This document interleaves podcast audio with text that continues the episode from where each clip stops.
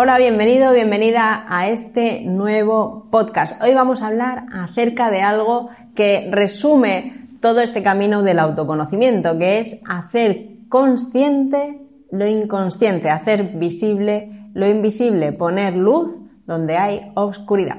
Desde este punto de vista, este es el viaje, el gran viaje que se hace con el camino del autoconocimiento, empezando a lo mejor por una parte más material, más, más de acción física, y luego ir subiendo en esa parte mental, mental, mental, hasta llegar a lo menos material, como es la espiritualidad. Ese es el camino de hacer consciente lo inconsciente. Lo que quiero que hoy veas es que muchos de nuestros hábitos inconscientes es lo que maneja continuamente nuestro día a día, esa programación subconsciente que es lo que nos lleva a actuar como actuamos, a hacer lo que hacemos casi siempre en esos momentos muy automatizados, pues sin pensar.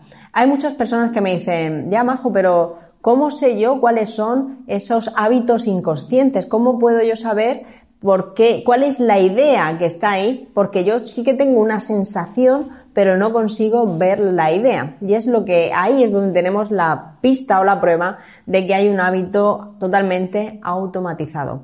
Piensa que tenemos unos 70.000 pensamientos diarios de los que somos conscientes, a lo mejor de un 10% si llega. Entonces, date cuenta ahí qué gran cantidad de hábitos hay de una forma ya totalmente programada, sobre todo cuando uno pasa los 35 años.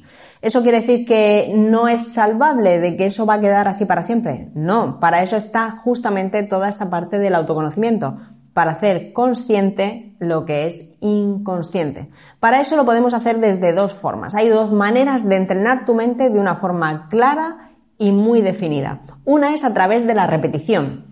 La repetición hace al maestro. Al final, cuanto más repites una cosa, pues mejor te sale. Imagínate cualquier comida que hagas, pues una tortilla, una paella, cualquier comida que hagas, cuanto más la repites, pues más conoces el sabor, la textura, más puedes, has probado ingredientes diferentes, entonces empiezas a hacer cosas distintas. Entonces la repetición se convierte en algo muy, muy importante a la hora de empezar a hacer consciente toda esa parte inconsciente. La otra parte fundamental es a través de esa hipnosis, de esa meditación, de esa entrada en toda la parte inconsciente. Para eso pues hay que bajar todas las revoluciones, cambiar esas ondas cerebrales que normalmente están en esas ondas beta, beta elevado, muy activo, pues tenemos que ir bajando a alfa para poder adentrarnos ahí en el sistema mental, atravesar esa mente crítica para poder adentrarnos en las profundidades de toda esa programación. Y es desde ahí desde donde se puede reprogramar.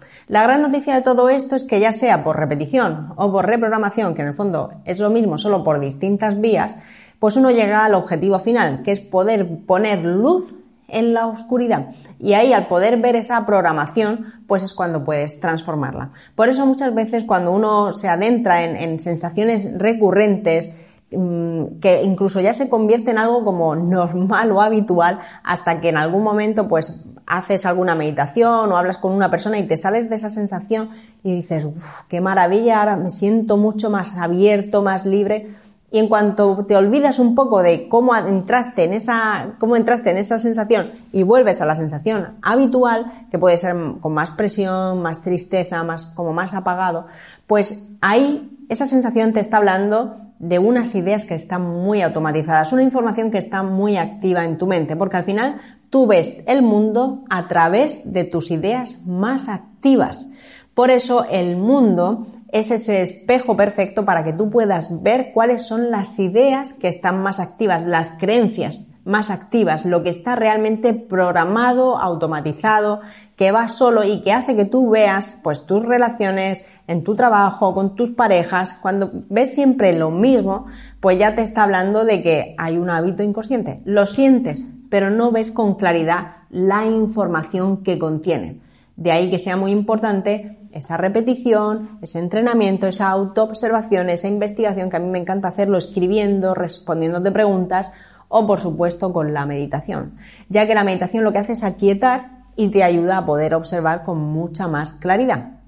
De ahí que para hacer este proceso de una forma más sistematizada, para que puedas tener un, recurso a la hora de empezar a, o continuar, porque seguramente si estás viendo este vídeo ya estás en este camino, entonces hay una parte muy importante para que tú puedas descubrir esas ideas automatizadas, esos hábitos inconscientes. Lo primero que uno ha de hacer a la hora de querer poner esa luz en la parte más oscura de tu sótano mental pues es decidir que realmente quieres, dar ese paso. Muchas veces veo a personas que se quejan, se quejan, pero no hacen nada. Simplemente con la queja te aseguro que no vas a adentrarte a conocer nada más de ti. Y si tú ves que hay una situación en tu vida que se repite constantemente, por favor, no trates de cambiar a los personajes ni de cambiar las situaciones porque no es lo externo.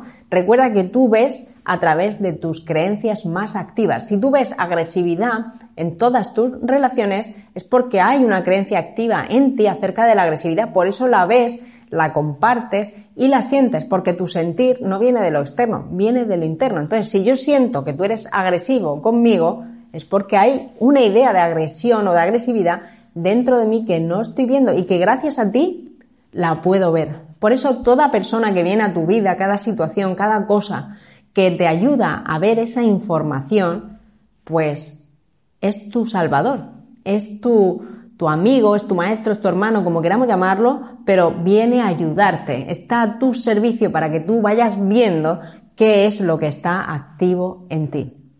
Por eso, para empezar a ver desde otro lugar esas repeticiones continuas, para poder ver esas creencias activas en mí, lo primero he de decidir que quiero verlo. Ya abriéndome a querer verlo, ya estoy poniendo el foco donde realmente voy a encontrar respuestas. Si sigo buscando fuera, no voy a encontrar respuestas. De hecho, voy a seguir alejándome del otro a través de mis propios juicios porque voy a culparlo como causa de lo que yo estoy viviendo, como causa de lo que yo estoy sintiendo y ya te digo que no, no hay nada fuera ni nada externo a ti. Lo externo simplemente son elementos neutrales que te ayudan a ver las interpretaciones que tú realizas constantemente. ¿Qué voz en tu mente estás eligiendo? ¿La voz del miedo o la voz del amor? Desde esa dualidad a la hora de escuchar esas dos voces y gracias a lo externo, yo puedo seguir profundizando. Entonces, una vez que decido que quiero mirarme a mí y gracias a ti lo voy a hacer mucho mejor, por eso estoy agradecido a esa relación, pues desde ese lugar, la siguiente paso o la siguiente parada es la autoobservación. Tengo que empezar a observarme, pero observarme con conciencia, con ganas de descubrir lo que realmente me está limitando, porque es una idea.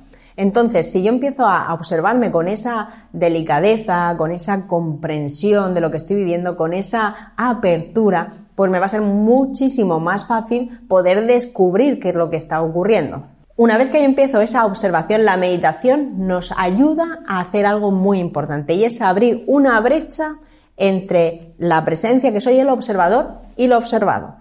Normalmente, ¿qué ocurre? Que está todo muy, muy unido. O sea, la observación y lo observado está tan mezclado que confundo la experiencia con la observación. O sea, estoy sintiendo una cosa y creo que es así, pero me he olvidado de que esa experiencia que siento es por la observación y la asociación a una idea que hay en mi mente. En el momento que estoy metido en toda la experiencia, no esperes ver nada con claridad porque estás metido, imagínate, estás en, en, unas arenas movedizas y quieres salir, quieres salir y estás luchando por salir y justamente lo que haces es hundirte más profundamente. Ahí lo más importante sería estarte quieto y observar. Cuando empiezo a sentir esa sensación o a asociarme a esas ideas que no veo pero sí las siento, esa parada y esa meditación maravillosa nos ayuda a abrir un espacio donde puedo separar la experiencia de la observación. Y es ahí donde empiezo a sentir lo que siento como algo sentido pero más separado, donde puedo empezar a ver, hablar con esa sensación para que me vaya dando información de lo que está sostenido en mi mente. Pero si no hay brecha, no voy a descubrir absolutamente nada. De ahí que la meditación me ayude a abrir ese espacio.